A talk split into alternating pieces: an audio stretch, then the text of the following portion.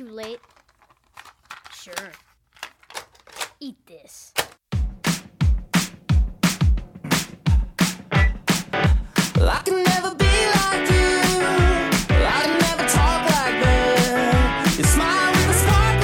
Hola Natalia, ¿cómo estás? Hola Gustavo, muy bien, ¿tú?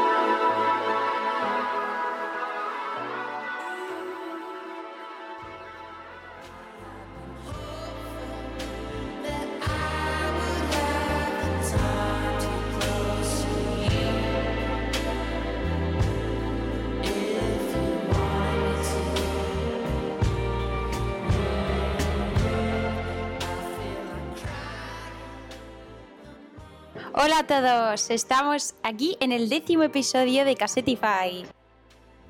¿Qué tal estás, tío? Muy bien. Bueno, cuéntame. Hoy es 1 de agosto. ¿Empieza o acaba vacaciones? Yo acabé mis vacaciones hace una semana. Vaya. ¿Tú? Sí, sí que te las has cogido temprano. Sí, muy tempranito. Me gusta cogérmelas en julio porque así no hay tanta gente en la playa. Y luego en agosto Madrid está totalmente vacío. Y este año más vacío que nunca. Es que la gente empieza a volver a irse de vacaciones, parece. Así es. Hoy vi un artículo en el país precisamente sobre ese tema. Que las ciudades grandes se han quedado vacías. ¿Tú también lo notas en Barcelona? Que está la ciudad así. sí. Ahora, por ejemplo, ¿no? eh, tengo siempre sitio en el tren de vuelta a casa. Ah, y eso no te pasaba antes. No. O sea, sitio sentada, me refiero. Sí. Bueno, ¿y has tenido síndrome postvacacional? No. no, la verdad es que la vuelta ha sido muy suave y poco a poco me he ido haciendo al trabajo y a las llamadas telefónicas y tal. Y estoy preparando cosas para dos viajes que hago ahora. Uno que hago a Bolivia el Vaya. sábado que viene y otro que hago a México a finales de agosto. Entonces estoy preparando eso. ¿No vas a meter Granada de por medio? Eso es un viajazo. Sí, iré a Granada entre Bolivia y México. Hay que... Bueno, pues nada, ¿qué te ha pasado a ti con este grupo? Porque llevamos, hemos metido tres canciones. Sí, sí, sí. Eh, estas canciones, vale, las mete tanto si vuelves de vacaciones o te vas, porque es que son tan alegres que, que valen para ambas ocasiones. Y el grupo es eh, Foster the People, que ¿sabes cuál es? Sí. Tuvieron un single muy potente hace tres o cuatro años. Sí, eh, y, y lo recuerdas cuál era? El de Pump Up People o algo así, ¿no? Pump Up the People o algo así, ¿no? No. ¿Cómo se llamaba? Kicks. Pumped Up Kids. Sí, Ok. exacto, yo le he dicho Eso era, eh, eso era. eh, en español. Eso era. O sea, es Foster the People, Pump Up Kids. Sí, pues O es exacto. Foster Kids, Pump Up the People. Bueno, sí, tú y tus cosas, ¿vale? O sea, vale. Así que, eh, en efecto... ¿Sabes la, la impresión que tengo de este grupo y de, este, y de estos temas que has puesto? Que es un grupo que está en un chorreo brutal de creatividad. Eh, eh, ¿Lo has pillado? Mm. Voy a hablar justamente de eso. Sí. Pues mira, eh, estoy de acuerdo contigo por lo siguiente. Es un disco eh, que tiene 12 canciones solamente y, y este disco eh, tiene tres, tres, mm, estilos de música. Entonces, vemos el punk, que sería el referente a la primera canción que hemos puesto. Luego tiene el rock tirando para pop y el pop. Que eh, se está en la canción que hemos puesto de fondo ahora porque son súper fan de los Beach Boys. Se nota, se nota en las corales esas que suenan ahí al final. Pues eh, tanto los Beach Boys como los Beatles también vivieron periodos de mucha creatividad. Por ejemplo, los Beatles en el año 68 se van a la India, allí a practicar meditación con un Maharishi, y, y crean muchas canciones. Tantas que cuando vuelven tienen que hacer una segunda cara, no, un segundo LP mezclando eh, trozos pequeños de muchas canciones. Y luego, y a los Beach Boys les pasó una cosa muy parecida también. O sea que tuvieron una época de mucha creatividad y te has fijado que en la primera canción había dos en realidad. O sea que era una parte punk y otra parte más suave, más popera. Pues eso es típico de los Beach Boys. Pues ya está justificado. Entonces, nombre de las canciones. La primera se llama Lotus Eater, que se escribe Lotus Eater. La segunda, Sit Next to Me. Y la tercera, que suena por detrás, se llama. ¿Cómo se llama? Time to Get Closer. Muy bien. Y el álbum, Sacred Heart Club. ¿En serio? Sí, ¿qué pasa? Es que recuerda mucho a, a un disco de los Beatles. Pues mira. Que era, sí, a un disco que se ha hecho ahora el 50 aniversario, me parece. The Lonely Hearts Club Band. En lugar de los Sacred Hearts, eh, Lonely Hearts Club Band. A lo mejor es un homenaje a los Beatles. Puede ser. Bueno, pues muchas gracias por estos temazos. Yo creo que hay que trabajárselos. Y ahora voy a poner yo un tema de una banda de Los Ángeles, que son tres hermanas, y se llaman Heim. Some things were never said. We were on one endless road, but I had a wandering heart. I said we were opposite lovers. You kept trying to prove me wrong,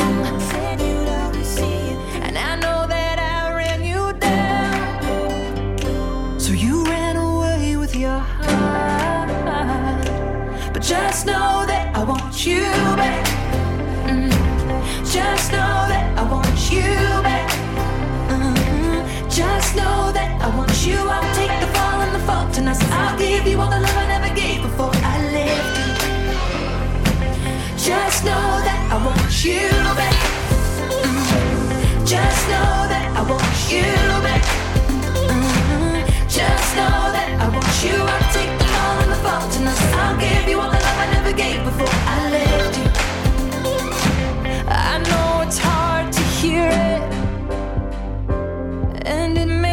Be enough.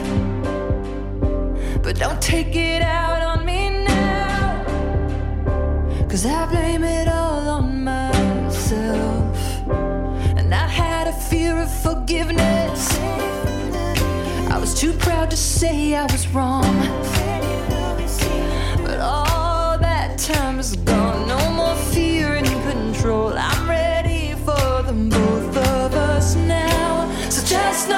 I want you back. Mm. Just know that I want you back.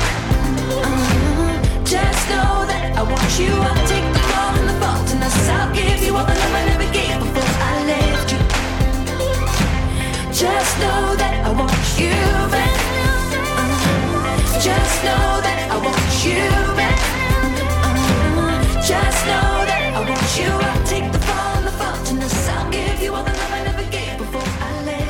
Hay dos países del mundo en los cuales agosto paraliza completamente la economía, que son Italia y...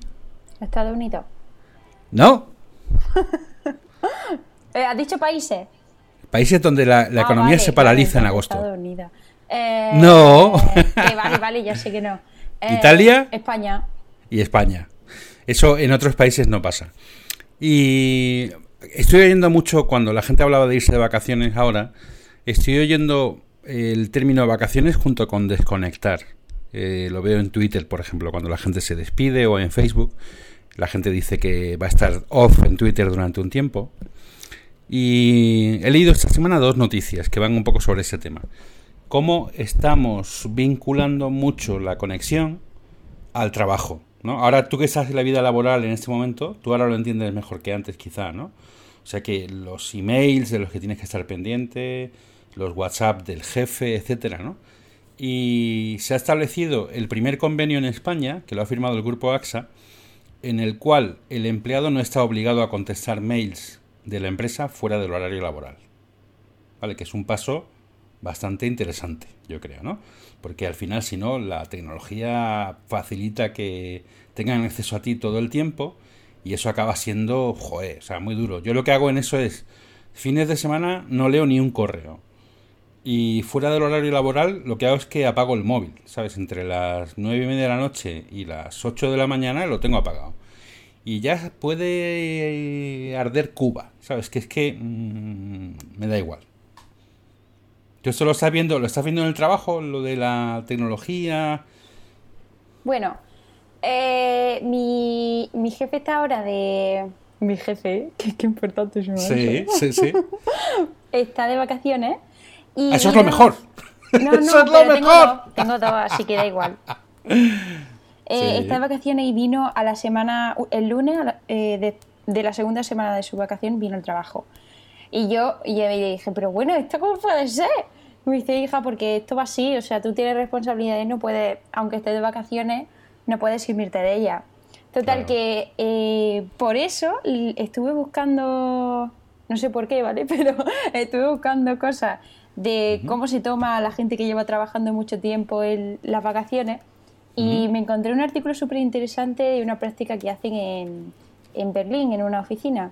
Pero esto lo hacen durante todo el año. Tienen unas mesas que están, están conectadas con el techo.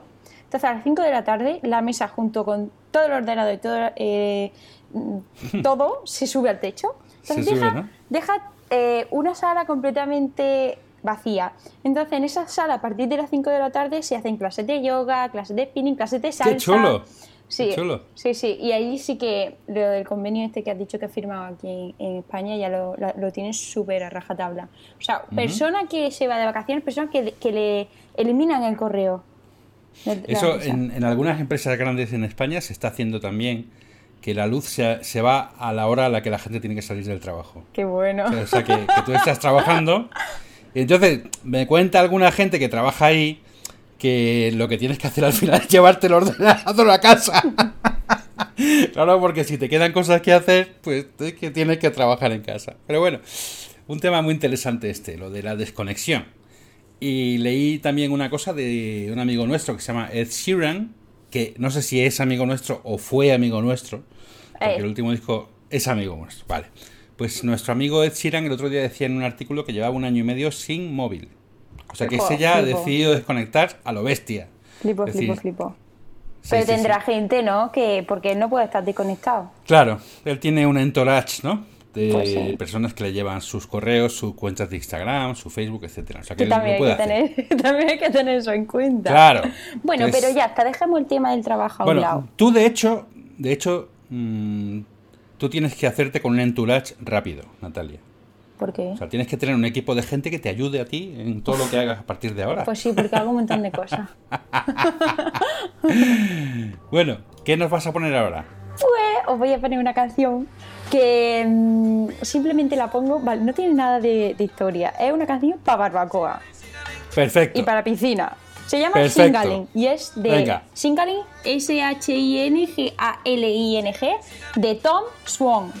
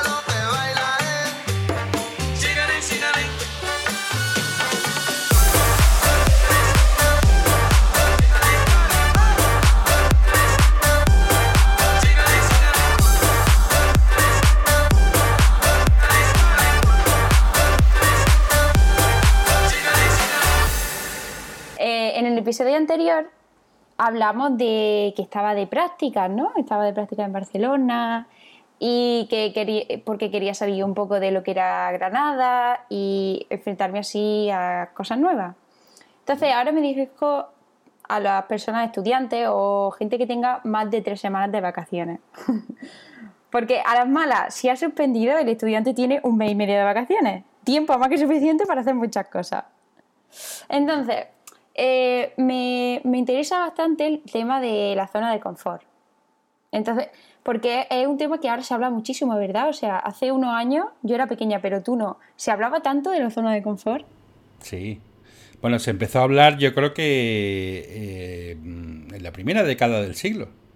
Yo he empezado a oírlo más en el, en el ámbito laboral, por ejemplo, de la zona de confort como... O sea, como que mucha gente está metida en la zona de confort, ¿sabes? ¿Y tú eh, y has estudiado un poquillo el asunto? Sí, un poquillo, pero antes de nada quiero preguntarte cuántas veces al día sales de tu zona de confort. Pues mira, mm,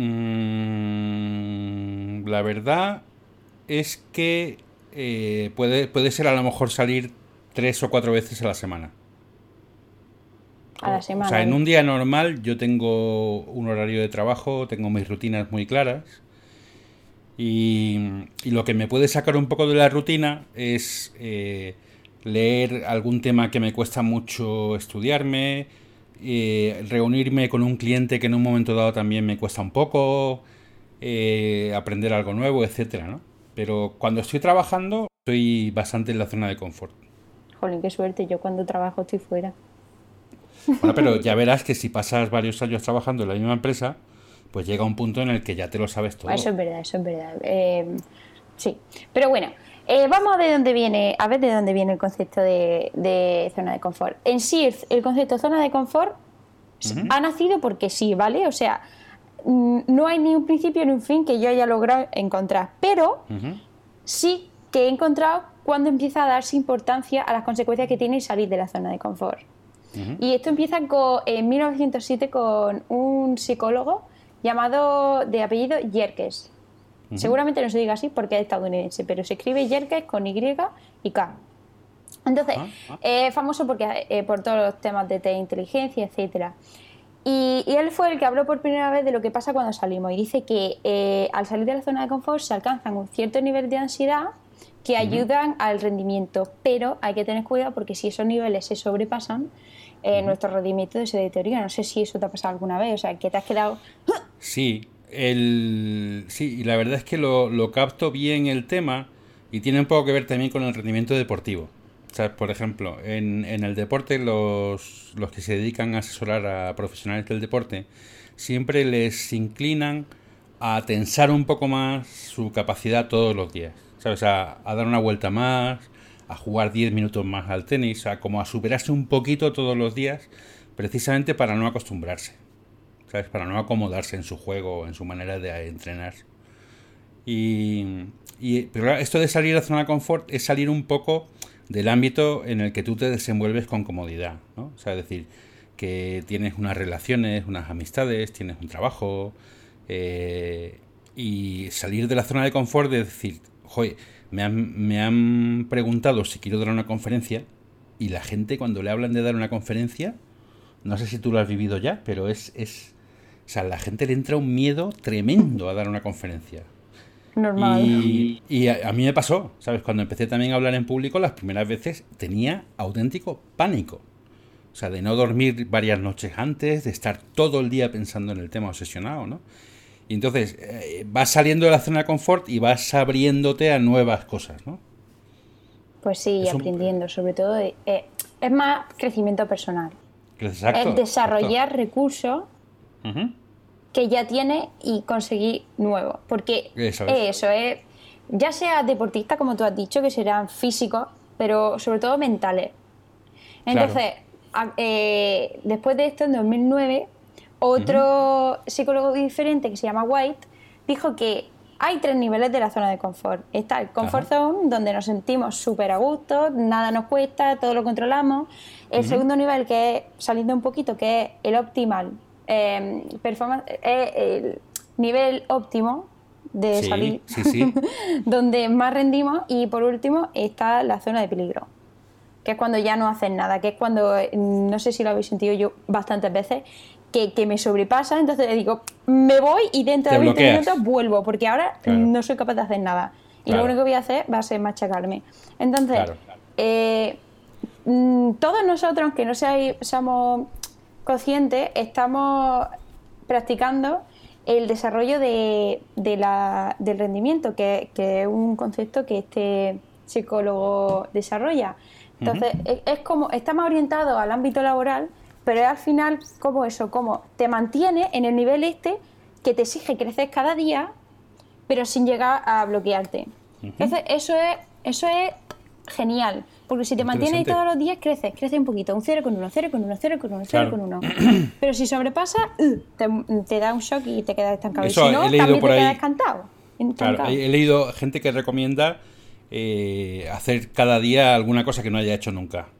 ¿Sabes? Que le cueste mucho. Uf, yo eso lo llevo a rajatabla y guau. ¿Ah, sí? Sí, mira, por ejemplo, hoy comer sola. Sí. Me ha explotado y digo, hoy voy a comer eh, caliente, ¿vale? Porque de verdad no sé cómo van los microondas de la empresa, son demasiado. son ¿Qué muy les pasa? industriales. Pues que, que solo tienen números del 1 al 4 y encima Sí. son táctiles. Y yo que sí, yo no me, no me aclaro, entonces he metido el, el tupper y ha explotado. ¿Ah, sí?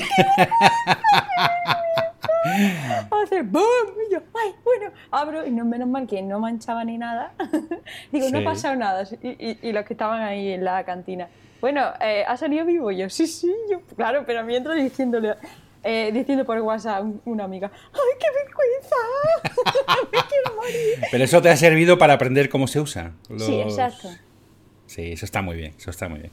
O sea, hacer todos los días. Y luego, otra recomendación que, que te hago, que va a hacer tu vida mucho más grata, es que lo primero que hagas al llegar al trabajo sea lo que más te cuesta. Porque de esa manera la cabeza se desbloquea, ¿sabes? Eh, y eso que te da mucho miedo, que puede ser una llamada de teléfono o puede ser meterte con una Excel a hacer un análisis, lo que sea que te cueste mucho. Pero la experiencia mía es que si lo pones lo primero, luego ya te quedas súper contento y el resto del día te salen muchas más cosas. ¿sabes? O sea, que beneficia mucho el, el rendimiento. Vale, pues mañana me haré un chocolate. en microondas, maldito. Pero se trata de hacer algo de trabajo. ¿eh? es broma.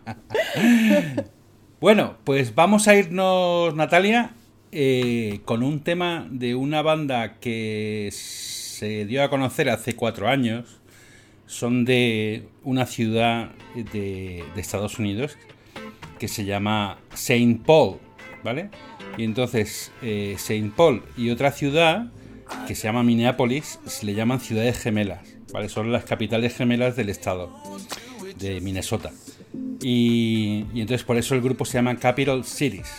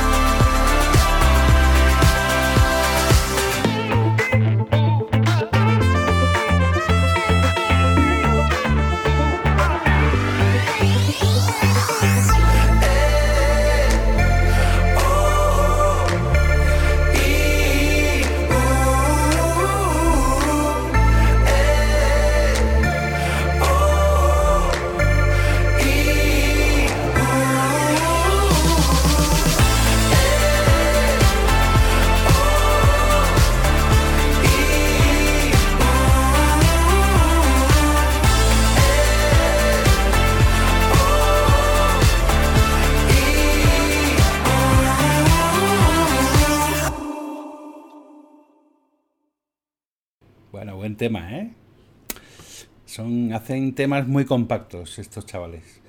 Y es un momento también muy chulo el verano para leer. A mí me sorprendió el otro día en, en el puerto de la Cruz, que está en el norte de la isla de Tenerife. Estuve allí en una de estas macropiscinas de, de saladas que hay, ¿no? Y podía ver 600 personas perfectamente, alemanes, ingleses, etcétera. Y me sorprendió gratamente la cantidad de gente que lee en la piscina y que lee en la playa. Y además, libros de papel. ¿Sabes? O sea, el libro gordo de petetes de toda la vida, ¿sabes? Y, y eso, yo he hecho, hace años que vengo haciendo en mi página, en mi blog, hago una recomendación de libros para el verano.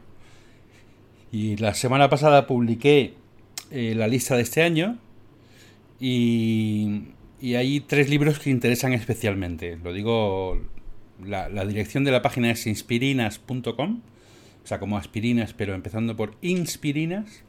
Y hay tres libros que han destacado mucho entre los lectores que tengo, que son, no sé, no sé, eh, chopocientos, ¿vale? Eh, ha interesado mucho la biografía de Elon Musk, que es un personaje que está muy de moda ahora entre la gente más joven y que tiene una historia increíble. Acaba de lanzar el nuevo modelo del Tesla. Es un tío que hace.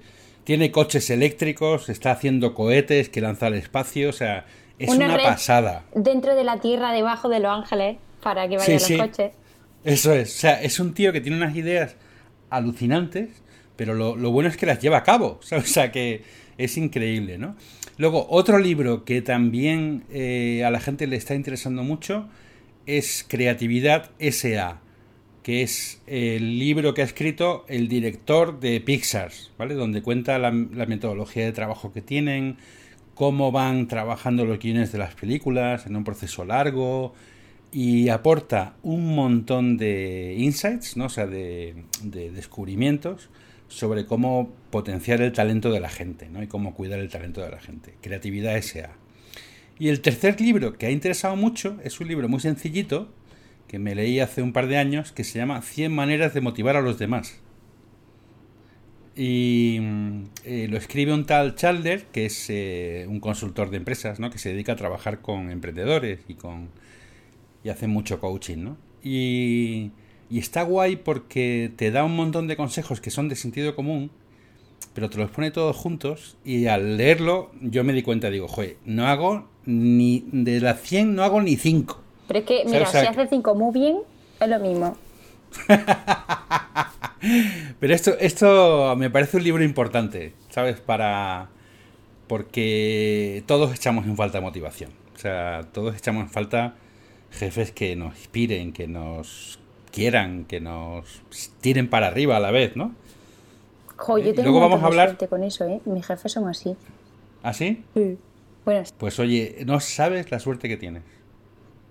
Porque la mayoría de los jefes son tóxicos. bueno, entonces yo, yo est- estos tres libros los recomiendo especialmente porque veo que a la gente le han interesado y son libros que te ayudan, que te hacen pensar un poquito en verano. ¿Y tú qué, qué lecturas tienes así un poco... que tú eres una mujer que lee mucho? pues, pues mira, te sorprenderías del libro que me estoy leyendo ahora. Ajá. El segundo de los pilares de la tierra. Vaya. No me lo había leído, mira. Yo, los pilares de la tierra, bueno, lo siento, pero me lo he leído ya por decir, mm, por orgullo lo termino, pero no por otra Por, cosa. por acabarlo. Sí, porque es que se mete en un bucle que no hay manera de salir. Pero bueno, al margen de eso, eh, yo traigo chuches. Chuches que de hecho van en relación a la tipología de libros que has dicho tú y no salgo nada de mi zona de confort porque son libros de TED. De TED, lo de las charlas. Ajá. Entonces, eh, TED tiene una serie de libros que hace so- de, a raíz de, la, eh, de las conferencias que, ha- que da y donde los autores desarrollan más el tema de la conferencia que han dado allí en Nueva York. Ah, qué bueno. Sí, entonces tienes eh, los libros por separado y también packs. Entonces, yo recomiendo los packs. Son un poco caros y son en inglés. son- pero son temáticos. Sí, exacto, son temáticos. Por ejemplo, tenemos el pack de eh, Science Mind, eh, mente, de, mente científica. Luego está mente empresarial. y el que yo tengo que es mente creativa. Entonces, por ejemplo, el de mente creativa lo he leído todo y os puedo decir de primera mano cómo son. El primero, que es el más chulo, se llama Justice, juzga esto, de Chip Kid. Eh, es un diseñador de portada de libro de Manhattan que creó el logo de Jurassic Park, por cierto. Entonces te explicas la metodología suya para enganchar a un, a, a un lector, porque claro, él lo tiene difícil, dice, yo lo tengo dificilísimo porque tengo que ganarme a las personas cuando solamente se ve el canto de un libro. Claro. Entonces está chulísimo cómo lo hace, cómo piensa eh, y cómo habla con el autor.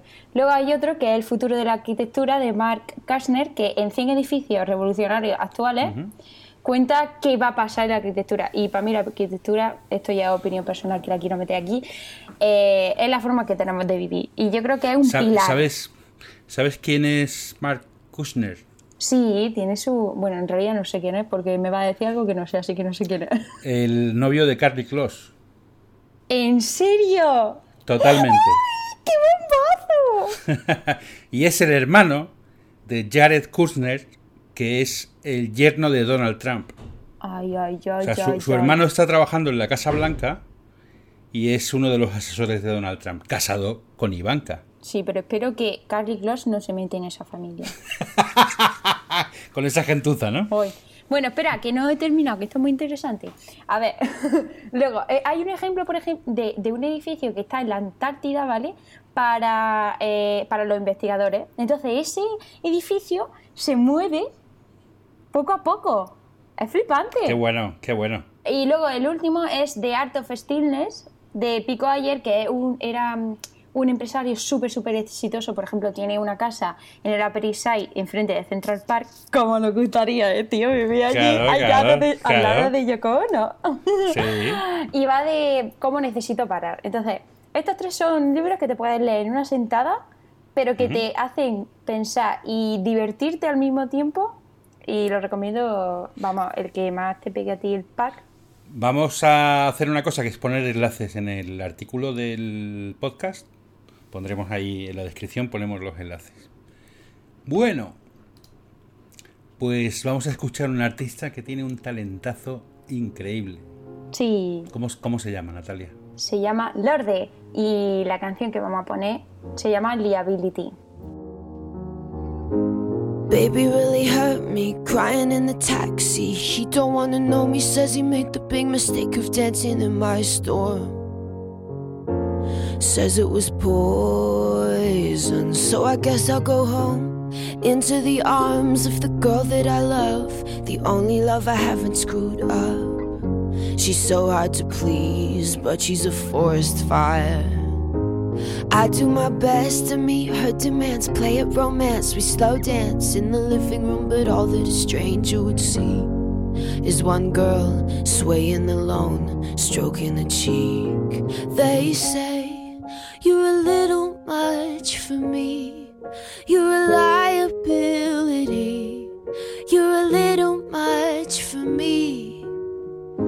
So they pull back, make other plans. I understand, I'm a liability. Get you wild, make you leave. I'm a little much for it.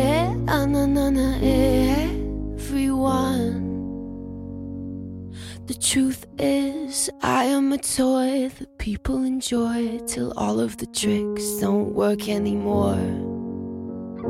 And then they are bored of me. I know that it's exciting running through the night, but every perfect summer's eating me alive until you're gone. Better on my own, they say. You're a little much for me. You're a liability. You're a little much for me. So they pull back, make other plans. I understand, I'm a liability. Get you wild, make you leave. I'm a little much for it. Everyone. They're gonna watch me disappear into the sun. You're all gonna watch me disappear into the sun.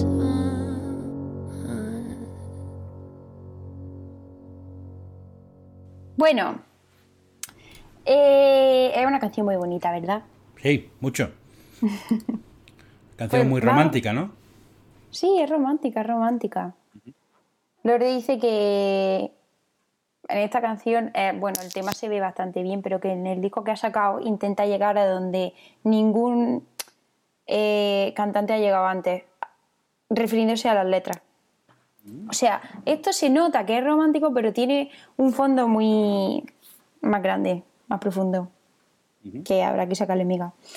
Bueno, Bueno, habrá, que, habrá que escucharla eh, pensando en las letras también, ¿no? A ver qué cuenta. Pues sí, porque lo que ella intenta es comunicar algo diferente. Entonces, comunicar. Vamos al, al tema comunicar. El gran tema.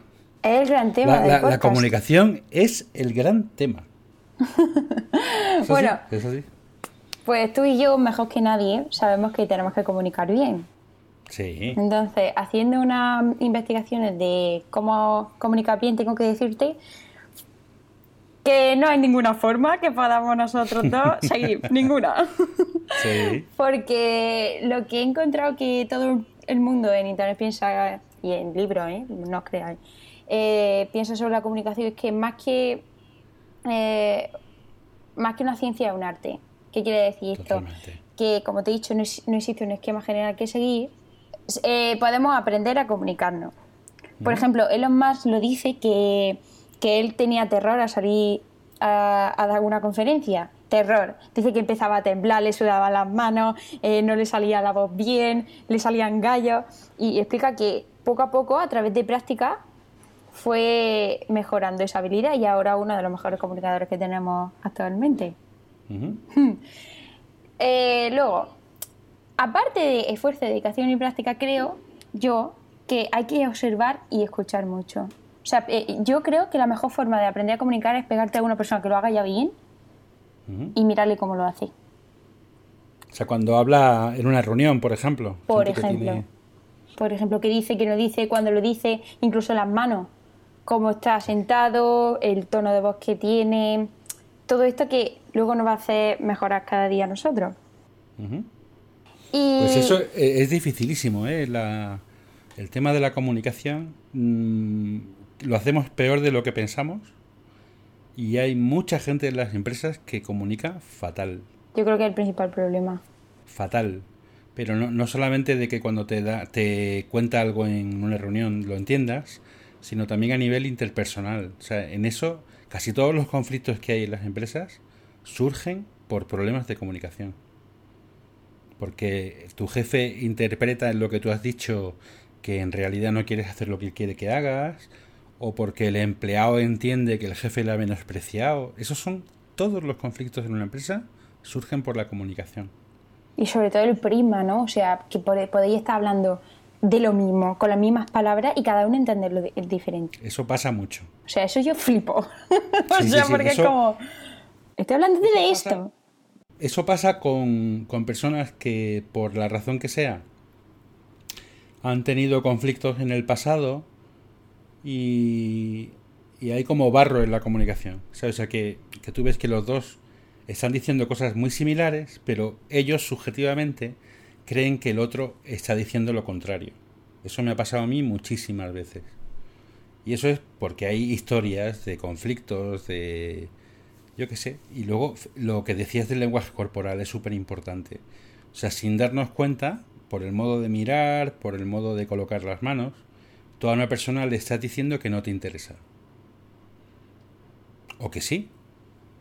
Y entonces yo creo que ahí sí que se puede mejorar. Una cosa es que, que- que tu comunicación se ve afectada por tus sentimientos, que debemos, lo primero, es saber ama- mm, gestionarlo, no manejarlo, gestionarlo. Sí. y luego, eh, a la hora ya de tema comunicación en sí, tenemos que saber que no es como que lo digo y ya está. No es solo a ver quién, es, quién lo dice de forma más completa, quién... no, es que necesitas trabajar lo que vas a decir. Claro. Y un ejemplo está en, mira, lo he encontrado porque esto eh, no hay nada de subjetividad aquí, sino es, un- es un- es algo, es un aspecto que podemos aplicarnos todos. Y es que Michael Faraday era un científico, ¿vale? Que revolucionó la, la ciencia. Gracias a él podemos, por ejemplo, encender la tele en nuestras casas y el microondas y todo lo que quieran. Entonces, ¿qué hacía este señor? Aparte de revolucionar la ciencia, supo explicar cada descubrimiento que hacía. Supo explicarlo de forma fácil y sencilla para todo el mundo, para todo el mundo. ¿Y cómo lo hacía? Cada, eh, tenía una serie de notas que lo- las cogía súper exhaustivamente y es- lo que hacía es que quitaba cualquier mm, cualquier eh, tema secundario que pudiese surgir. Que es, esa, esa forma de ser subjetivo mm, te decía, no, esto es así por esto, por esto, por esto, por esto, por esto. Todas las razones posibles las tenía co- controladas. Y por otra parte, los buenos comunicadores saben, comparten su- el secreto de éxito. Su secreto de éxito. O sea, siempre Son están- generosos. Exacto, siempre están hablando con los demás.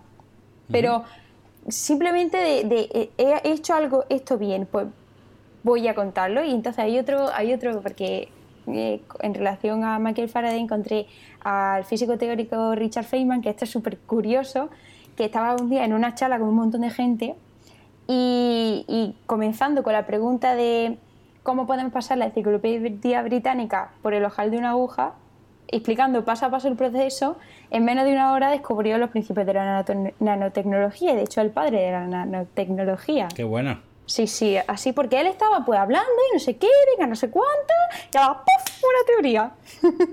Sí, mu- muchas ideas buenas surgen hablando. Exacto. Yo tenía, un, yo tenía un jefe que decía que las mejores ideas surgen en los bares. Claro, y yo estoy O sea, que, que, por ejemplo, si tú estás un poco bloqueado con tu equipo y no salen ideas chulas, llévatelos por ahí. ¿Sabes? Vete a un bar, a una comida o lo que sea y empieza a hablar. Y entonces la, en ese ambiente surgen muy buenas ideas. Ujú. Qué bien. Bueno, pues vamos al siguiente tema, que yo creo que va a animar un poco la conversación.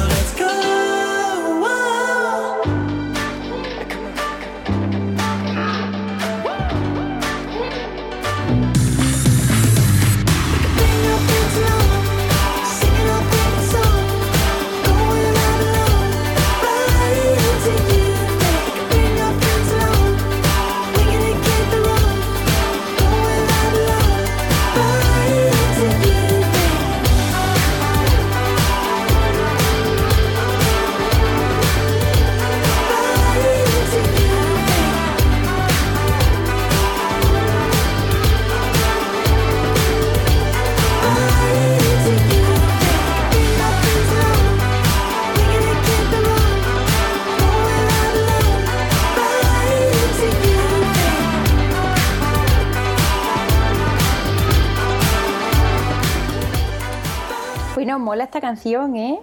Está ¿Cómo muy bien. se llama? Pues se llama Right Into You y el artista no es nada conocido, pero yo creo que si sigue haciendo temazos como este lo va a ser. Se llama Spencer Ludwig.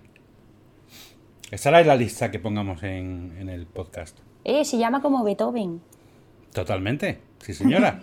Bueno, vamos a hablar ahora del Sí. otro tema recurrente del verano, que son los campamentos. ¿Qué te parece? Los, aparc- los aparcaniños. Bueno, eso para gente con mala leche. sí.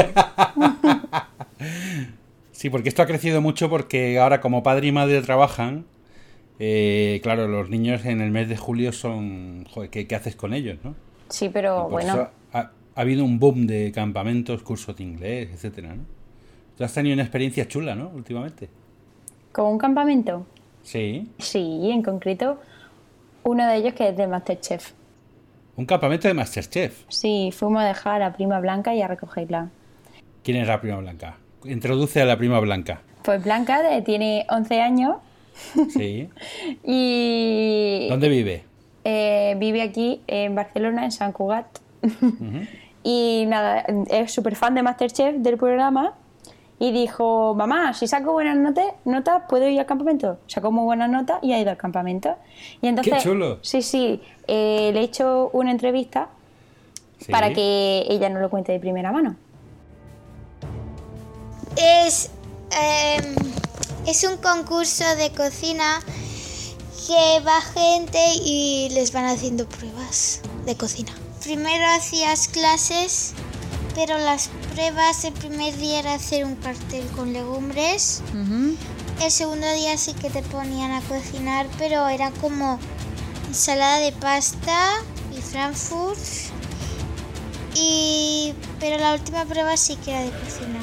Ah, en algunas clases venía algún famoso y en las pruebas eh, también. Me gustaría tener un restaurante si me van mal los estudios. O sea que tu primer plan son los estudios, ¿no? Sí, En concreto, ¿cuál? arquitectura.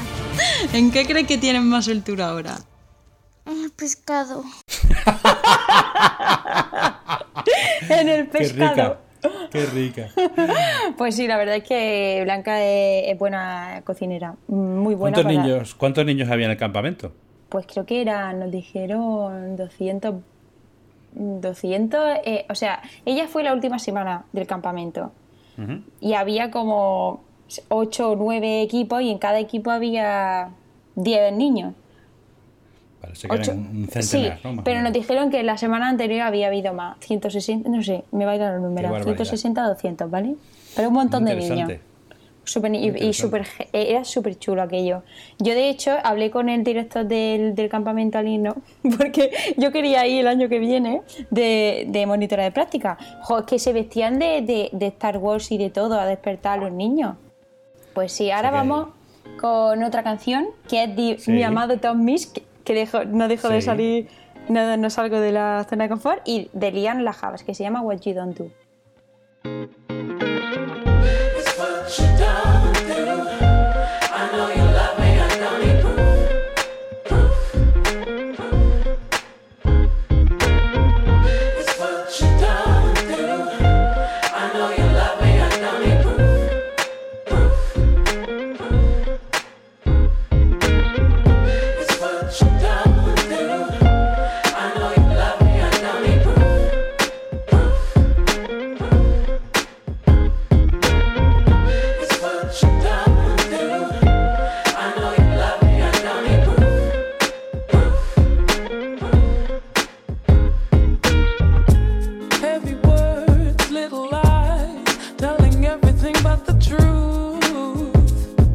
The truth.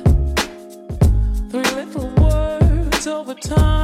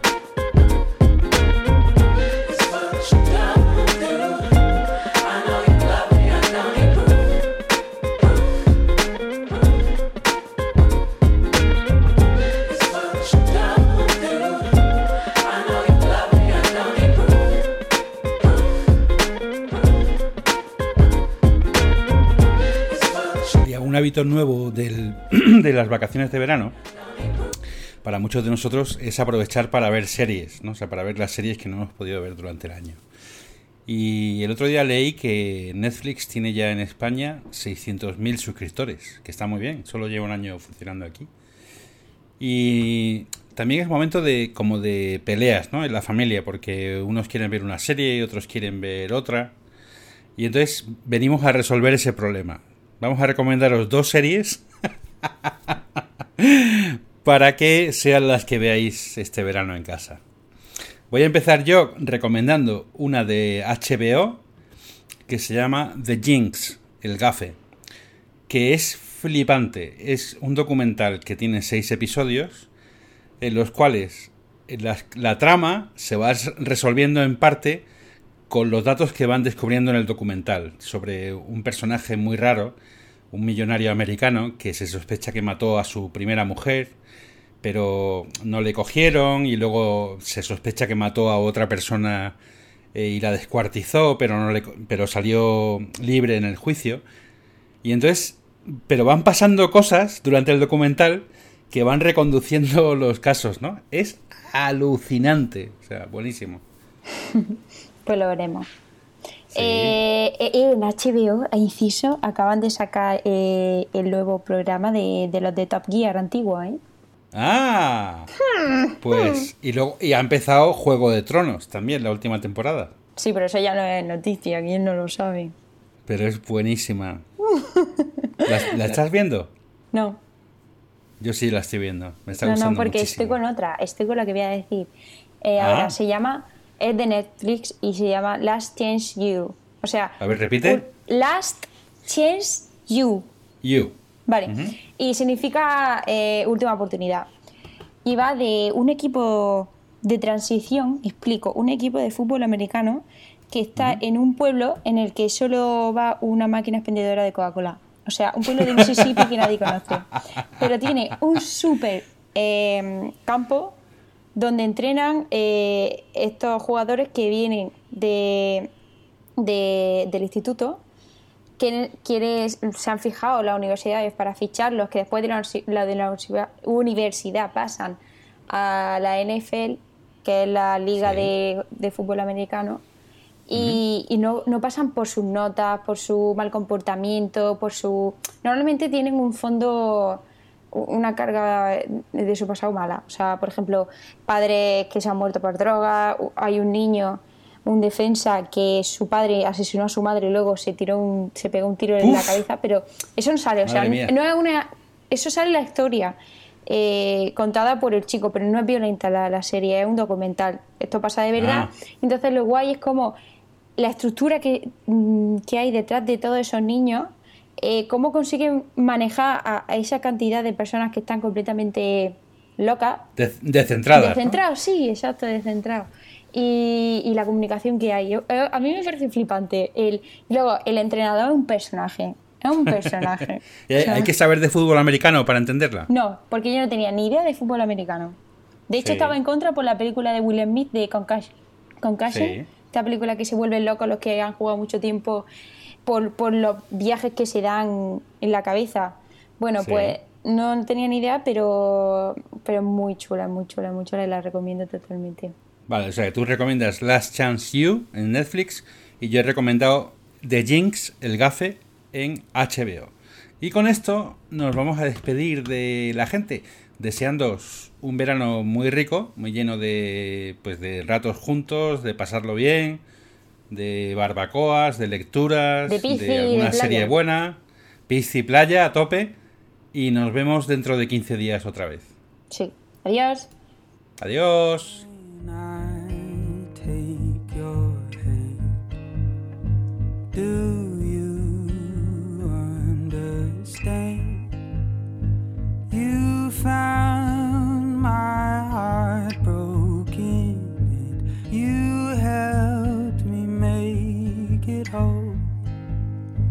I'm starving.